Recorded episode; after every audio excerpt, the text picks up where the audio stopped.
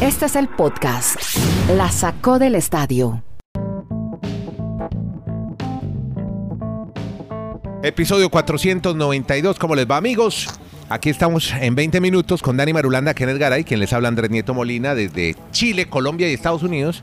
Vamos a estar hablando 20 minutos sobre deportes americanos, 20 minutos y algo más. Hoy vamos a ponerle hashtag a los Yankees de Nueva York, no hitter, y no estamos hablando del episodio de ayer, no. Es otro nuevo no hitter. Ya nos habla Garay del tema. Vamos a contar la historia de McKinney, ese jugador norteamericano que triunfa en el fútbol europeo. Canelo Álvarez tiene nuevo amigo. ¿Será que por ahí está la rosa que nos va a meter en el podcast Kenny Garay? NFL, contrato tintivo. Vamos a hablar también de la PGA, de Tiger cómo está su estado de salud. Hace tiempo no íbamos a hablar de Tiger, a ver qué pasa con él con el Gran Tigre. La Copa Libertadores que ofreció ayer un gran espectáculo por parte de River Plate, un bochornoso espectáculo para un equipo colombiano. Y la Liga Mexicana, vamos a empezar con los Lakers de Los Ángeles, que eso es como una, una marca registrada. Los Lakers ayer estaban buscando el séptimo cupo para los playoffs por el oeste y lo han logrado en un tremendo y disputado partido donde lo dominó en su mayoría de tiempo, casi los tres cuartos. Lo dominaron los Golden State Warriors, pero al final ap apareció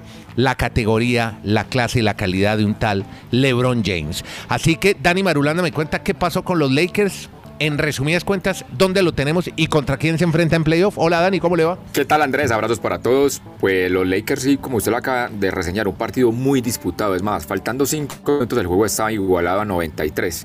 Pero al final aparece tal vez la experiencia de Anthony Davis, de LeBron James y sobre todo un triple que es la que marca la gran diferencia en el partido. Ese triple faltando menos de un minuto fue lo que deja a los Lakers con la ventaja para llegar a ser el número 7 en la conferencia del oeste y se va a enfrentar a los Phoenix Suns, el equipo con, con Booker mejor, con Chris Paul y con el técnico más valioso para los entrenadores que nos contaba ayer, Don Kenneth Garay.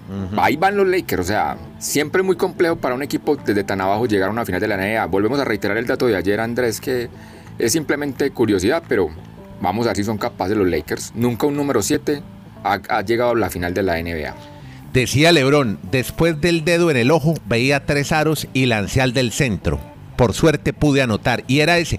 Y yo no sé si usted ve repetidas veces la acción y como que levantó la mano ahí como disimuladamente como pásemela o si quiere haga intente usted, pero se la dieron a Lebron y hace su triple ante la además la mirada, la mirada de Curry que era el que le estaba marcando, la mirada atónita como diciendo, ¿y este tipo qué fue lo que hizo? Así que mi amigo Steve Curry tiene que esperar hasta el viernes, ¿no? Tiene un partido bravísimo con los Grizzlies de Memphis. Es que previo, a esa jugada del triple de LeBron James, hay una acción de juego donde Damon Green le mete las manos en, el rostro a, a, LeBron. Él se queja de que tal vez en el ojo sobre todo lo golpea, pero no fue una falta fragrante, fue una falta dura, sí. Él cae sobre el maderamen, pero allí quedó con sangre en el ojo, como decimos LeBron James, y con ese triple pues los elimina. Además hay muchas rencillas entre estos dos jugadores en el, en el sentido pues, de buena rivalidad, porque recordemos que ellos tuvieron cuatro finales consecutivas, cuando estaban en Golden State, dando con Cleveland, LeBron James a, esa misma franquicia del equipo de Golden State. Bueno, y hombre, y ver que San Antonio, hombre, se, se quedó, ¿no? Ya este, el otro era gran equipo que llegaba siempre a los finales, esta vez no pudo con su rival, los Grizzlies de Memphis. Antonio Spurs tenían 22 años consecutivos clasificando a playoffs, que era prácticamente uno de los equipos en la historia de la NBA con más clasificaciones consecutivas, pero las últimas dos se ha quedado por fuera. Se quedó por fuera en la burbuja y ahora nuevamente dos años seguidos sin estar en playoffs. Hay que tener cuidado, mis amigos de Golden State, con un tal Jonas Valanciunas, que ayer le fue muy bien, 23 rebotes, 23 puntos para Memphis y Jao Morant. Son las figuras de este equipo de Memphis.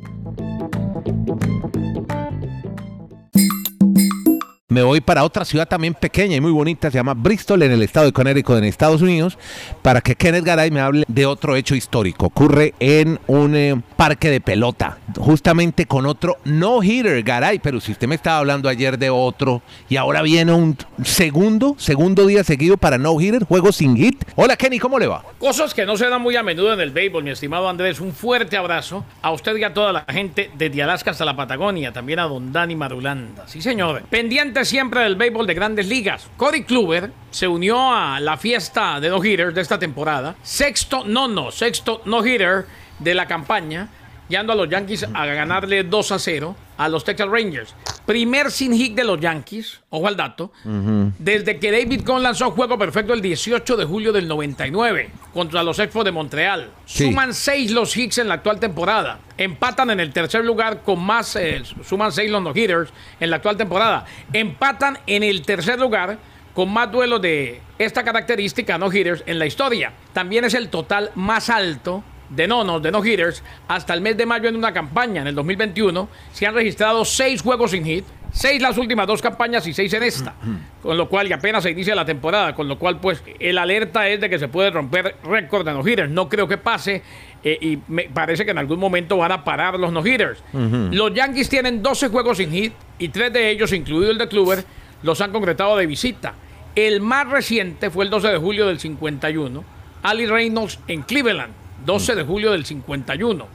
Y finalmente, entre los juegos sin hit de los Yankees, está el perfecto que lanzó Dan Larsen en la Serie Mundial de 1956. Están, están, perdón, Andrés y Kenneth, a dos juegos no, no hit, no run, no hit, como se dice básicamente en Estados Unidos, de tener un récord en un año. Nunca una temporada ha tenido más de siete no-hitters. Pues a este paso podría batir ese récord. Y me hizo acordar, Kenneth, hombre, lo viejo que estamos ya. Se habló de David Cohn en 1999. Fue que era la anterior vez que los Yankees habían hecho un no run para que Andrés vea que es muy difícil, o sea, Sí. después de 22 años. Resulta que en el 2000 el señor Armando Talavera me llevó a- al estadio de los Yankees, a conocer el, el- el estadio de los Yankees cuando él trabajaba para esa franquicia. Y precisamente el lanzador de ese día, que lo recuerdo mucho porque fue un 4 de julio, ya yo sí era lo que me fui para Estados Unidos un 4 de julio, David Cohn era el lanzador ese día. Y recuerdo las notas que hacían, o sea, ya él, ya él era una superestrella porque como el año anterior había hecho ese no hit no run, él dice que le cambió la vida y además el de él fue juego perfecto. O sea, él dice, desde ese juego perfecto mi vida cambió para todo, o sea, fue un tratamiento especial en, a donde él va y es obviamente pues ya que está que más que retirado, porque solo 23 jugadores en la historia de, la- de grandes ligas hicieron un juego perfecto. Y es tan cierto lo que dice Dani, que una cosa es lanzar un juego sin hit, que ya es una proeza. Lanzarlo con los Yankees de Nueva York Imagínese. es clase aparte. Otra cosa, sí. No porque sea más o menos difícil, sino por la camiseta Exacto. y por la, historia trascendencia. en la que queda. Claro, la trascendencia es, es sencillamente fuera de lo común. En los últimos 15 días, usted que hablaba de lo, de lo continuo que se ha venido dando, de la continuidad que han tenido Sí, estos, sí, sí. estos eh, no-hitters esta temporada. Exacto.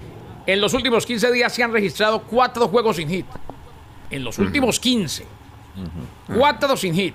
Bueno, El segundo periodo más corto con cuatro no-hitters en la era moderna de grandes ligas.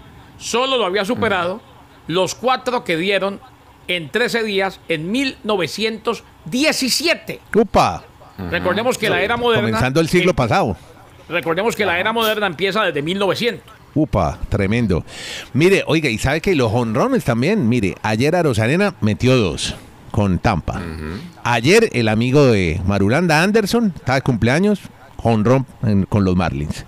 ¿Y sabe quién volvió? El Fernando Tatís volvió y batió honrón. Qué Padres le ganaron a los Rockies, así que honrones también por Sí. todos lados. Y ojo, y lo de Tatís, 4 de 4 en su regreso después de estar en la lista de incapacitados por el COVID-19, en la lista de eh, enfermos de COVID, de casos positivos de COVID. Regresó y el shortstop dominicano anda con el bate caliente. Podcast La Sacó del Estadio. En Twitter, arroba La Sacó Podcast.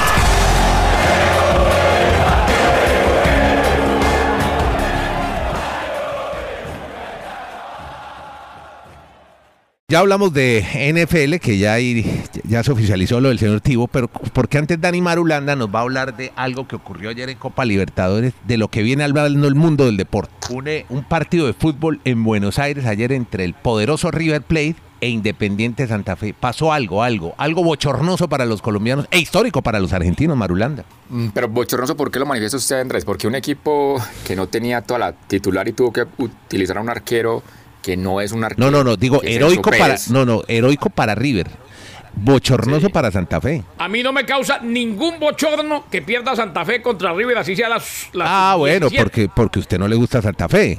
Así No, juega es que, es que Sherman Cárdenas. Ajá. No, es que Santa Fe no es Colombia, nieto. Pues no estoy hablando de Colombia como tal, hablo del equipo, un equipo, un equipo además eh, con muy poca calidad, un equipo tan pobre, o sea, qué pobreza para crear, para jugar, no sé, yo no sé qué fue lo que pasó ahí. Bueno, pero la historia es esa, entonces yo creo que ya No, no, pero- la tenemos resumida. No, pero, Ajá. Pero no, no, yo, pero es que, exacto, es que, es que, es que hay diferentes puntos de vista. O sea, bochornoso perder con River. Así River no tenga un arquero.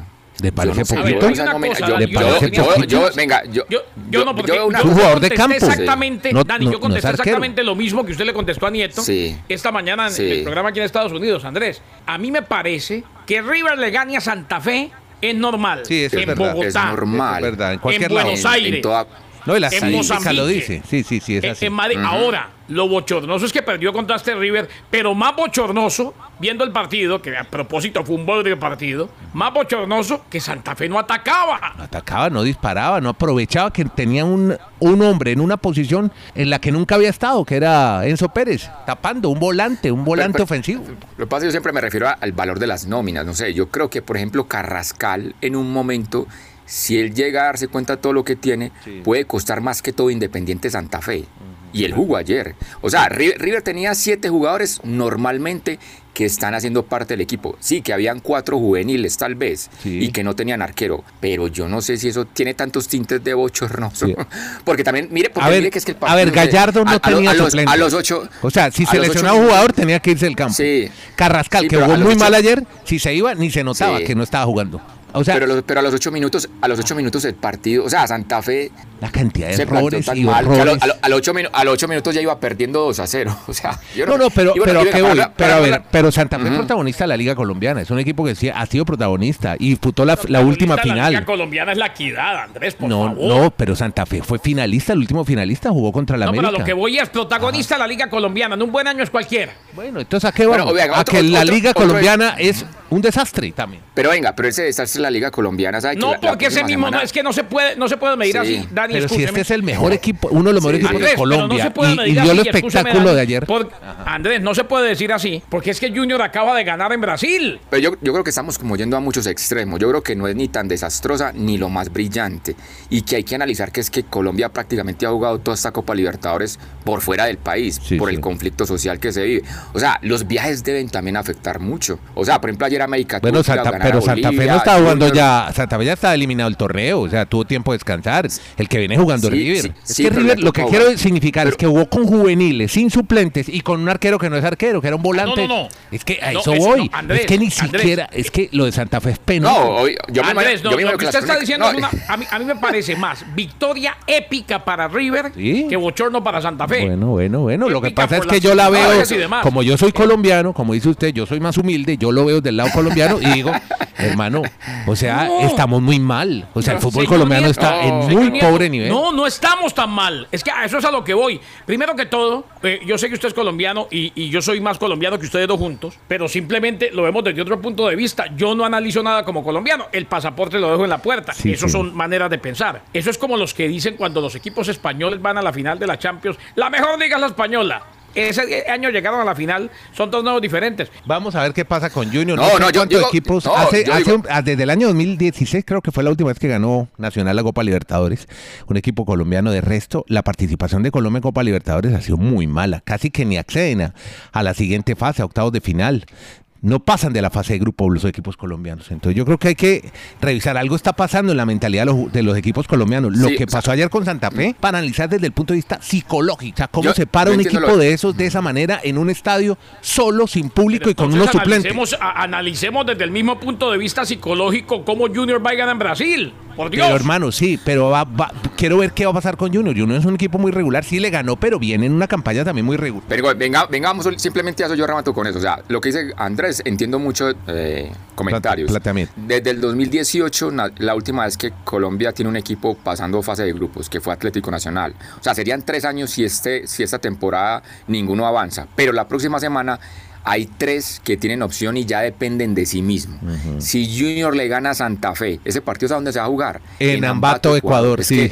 que, por, eso, es que hay que, ta- es que hay que también que tener esa- esas circunstancias. O sea, para Colombia esta, esta copa ha sido muy atípica. De, si Junior le gana ese partido a Santa Fe por dos goles de diferencia, clasifica, pase lo que pase con River o Fluminense. Y Santa Fe ya está totalmente eliminado de todo. América, por cosas de la vida, si va y le gana el partido en Asunción a Cerro, clasifica. Cuando América lo tenían eliminado hace dos fechas. Fechas. Y el mismo Atlético Nacional todavía tiene una opción, incluso la próxima semana cuando enfrente a sus amigos de la Universidad Católica. O sea, esperemos la próxima semana antes de Bueno, hacer un balance ok. y decir si es tan destructiva Bueno. o si es tan positiva. Cambiamos de tema, hermano, porque mire, tengo pendiente la historia que me iba a echar usted sobre McKinney. Me interesa mucho oírlo. La historia de este jugador norteamericano en Italia. Weston McKinney Ajá. no hizo historia porque Andrés se convirtió en el, en el primer estadounidense en ganar Copa Italia. Ah, claro. Pero vea cómo cambian, reflexión rápida, cómo cambian los objetivos de los equipos. ¿no?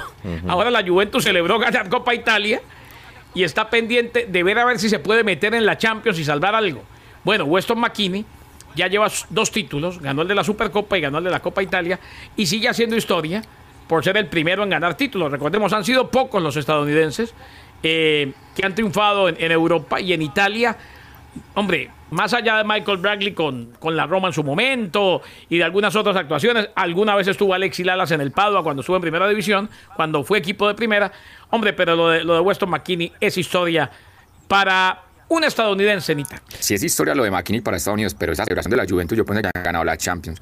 No, no, no tapa el, el- el fracaso eso- de por eso temporada. fue que hice la porque no gana la Liga y no gana la Champions. No, pero es sí, que sí. porque- no, porque ¿sabe cuál es otro detalle? Que hoy, y hoy inundan las redes sociales con Cristiano Ronaldo, que porque era el único trofeo que no había ganado. O sea, que todos los torneos que él ha disputado con los tres equipos, Manchester United, Real Madrid y ahora la Juventus, todos los torneos que ha jugado con los equipos, todos los ha ganado. Ese era el único que le faltaba. Y ahora creen que con eso van a tapar el fracaso de la temporada, ¿no les parece? O sea, él ha ganado Liga y Copa en tres ligas diferentes. Volvemos a la liguilla mexicana porque hay que hablar de Cruz Azul y Pachuca. Uy, yo no sé, Andrés y y Kenneth, si lo vieron anoche, si, si- si se iba a Cruz Azulear Un otra bodrio, vez. un bodrio. No me Hoy- vuelvo a hoy- sí, con ese el- Cruz Azul nunca o sea, más. Después de haber disfrutado tan buenos partidos en la fase anterior, sí, lo de ayer fue realmente un partido sin muchas emociones y Cruz Azul, yo no sé si, o sea, está tan, yo siento que ese equipo tiene como una angustia tan grande de que este es el año de que va a ganar el título, que es como un temor y no se sueltan naturalmente lo que todos, lo que ellos pueden hacer con el talento que tiene ese equipo. Vamos a ver si eso no les pesa, porque donde les haga gol de visitante Pachuca el fin de semana en el Azteca, le complicaría la vida a Cruz Azul si quiere llegar por lo menos a la final del fútbol mexicano. Donde Pachuca note, Andrés, el primero, como dijo Dani, Ah. Sí. se les viene un cremosino maquinario y un tembleque. ¿eh? Bueno, mire, Tim Tebow entonces ya firmó con los Jaguars de Jacksonville. Sí, es una historia que Kenneth nos ha reseñado hace mucho tiempo, pero lo que hoy llama la atención es que ya realmente firmó el contrato. Yo, real, yo pensaba que, que era simplemente un tema de mercadeo, pero es una realidad. Un tipo que va a llegar a la NFL después de nueve años de no estar allí, en otra posición, y que a los treinta y piquito de años ha hecho de todo en la vida tintivo. Era simplemente Y, reseñar eso. y el contrato dice, usted tiene que jugar de. Tyren. Es- o- esa es la idea. O, o- o- o de vez en cuando, mire, si quiere, puede ser quarterback cuando quiera, ¿no? Yo no sé. Ajá. Bueno, ahí le damos la inquietud. Yo no sé, pero Solamente esa es. Urban Meyer lo sabe manejar, porque va a ser una distracción terrible. Sí. Eh, ojalá le vaya bien. Si no, ay, ay, ay. Tiger, ¿cómo va Tiger, hombre? El estado de salud ya parece que ya está caminando, ya circula sangre por sus ¿Es verdad piernas. que lo quieren en el Ryder Cup? Es, pero es muy difícil, yo creo, porque ver, hoy ha arrancado el PGA Championship, que es el segundo mayor de la temporada del golf, en un campo que es súper difícil, como hemos comentado, en una islita que hay por allí en ese territorio de, de Carolina del Sur, porque tienen el efecto de que como entra el, el mar, el viento. Pero entonces, los más allegados a Tiger Woods, obviamente él no está allí, han manifestado que por lo menos ya hay una mejor circulación en la pierna de la sangre. O sea, eso al menos le va a permitir no sentirse todavía como tan impedido, pero se ve muy complejo que en el futuro cercano lo veamos volver a jugar. Yo no sé si, ojalá tengamos esa opción cuando Kenneth me pregunta si, si hay por ese lado camino para que Tiger vuelva a participar en torneos de la PGA. Veo que para este torneo hablan mucho de Jordan Speed como gran favorito. Sí, porque ha vuelto a tener como un segundo aire en su carrera deportiva en cuanto al golf. El- en temporadas anteriores parecían para muchos que iba a ser disque el nuevo Tiger Woods y eso es muy complejo. Pero ha tenido muy buenos resultados en los últimos torneos y por eso hoy aparece creo que en la casa de apuestas como favorito. Y para América Latina, pues recordemos que hay cinco latinoamericanos. Su compañero ya, su compatriota Joaquín Iman, el chileno, Grillo el argentino. Por aquí Sebastián Muñoz de Bogotá y los mexicanos Anser y, y Ortiz. Veremos a ver este fin de semana a puro golf en este torneo mayor. La foto que está presumiendo Canelo Álvarez en las redes Sí. es con don Vicente No Fernández. me diga, el viejo, el papá, el que sea. y el- vaya, ídolo. vaya, búsquela. pero Tuvo yo pensé que era Alejandro, el hijo, más generacionalmente No, más es el cerca. viejo. No me diga. Es el viejo, tuvo un encuentro con él, lloró el canelo de la emoción. Vea ¿sí? usted. Ah, así- Es- y- no, Canelo, pero puede ser el, el abuelo del Canelo. En fin. Sí, pero es que definitivamente es un fenómeno muy grande, ¿no? y, usted- y la otra, vayan a mi cuenta de Twitter, Sí. Mm. un poco me promociono yo mismo, para que vean una foto que puse hoy de Throwback, ¿Qué el, TBT? Throwback Thursday. Eso, el TVT. Eh, De recuerdo. el TVT Truck Bar Thursday. el, el Throwback Thursday, eh, en el cual, o en la cual, estamos con el señor Nieto Molina, Comiendo. una invitación que me hizo en Bogotá a comer arepa de huevo. Arepa Hace huevo, tiempo. como tiene con suero costeño. Sí, señor, hay que llevarle a Oye, lo, a lo típico menos- a Garay. Yo menos mal no tengo nunca una foto con Garay. Sí, En fin. así como No, yo tengo varias, pero y verá que vengan los throwbacks. Tengo una, Así- tengo una en Tampa que Dan- Dani parecía casi casi un niño de high school. ¿eh? Sí. Cuando venga a Chile, entonces vamos a comer frijoles con riendas. Ah, no, porotos con riendas, que se dice acá. Y vamos a comer. locos eh, mayo. Exacto. O la sopa y pilla. Son ricas. o el mote con huesillo. Qué horror. El mote, el mote con huesillo. El, mo- el mote con huesillo. El problema es que es pesado ese Es postre. pesado, es pesado, sí. Es el comí- el huesillo yo- es la pepa del durazno. comí- Yo, yo sé que usted Cata han disfrutado mucho de costillales a lo pobre, ¿no? Ah, eso es, uy, uy, qué bueno. Es un lomo con, con dos huevos. No, una cosa tremenda. Pe- Pero no dice que a usted no lo dejan ya No, comer no, eso. no. Huevo sí, vegetariano, pero no. la- lo del lomo. Es como una bandeja paisa chilena. El lomo se lo dejo a usted. Muchas gracias, Garay. Muy amable. Gracias, Garay. A Dani Marulanda en Colombia, Kenny Garay en Estados Unidos. Yo soy Nieto Molina desde Chile. Hacemos todos los días este podcast. Hablamos de deportes americanos. De vez en cuando tenemos eh, nuestros puntos de vista diferentes, opiniones diversas sobre el deporte. Eso es lo lindo del deporte. Da para todos estos matices. Muchas gracias a todos. Gracias por suscribirse y seguirnos por todas las aplicaciones afines relacionadas con audio. El podcast se llama La Saco del Estadio. Que la pasen bien.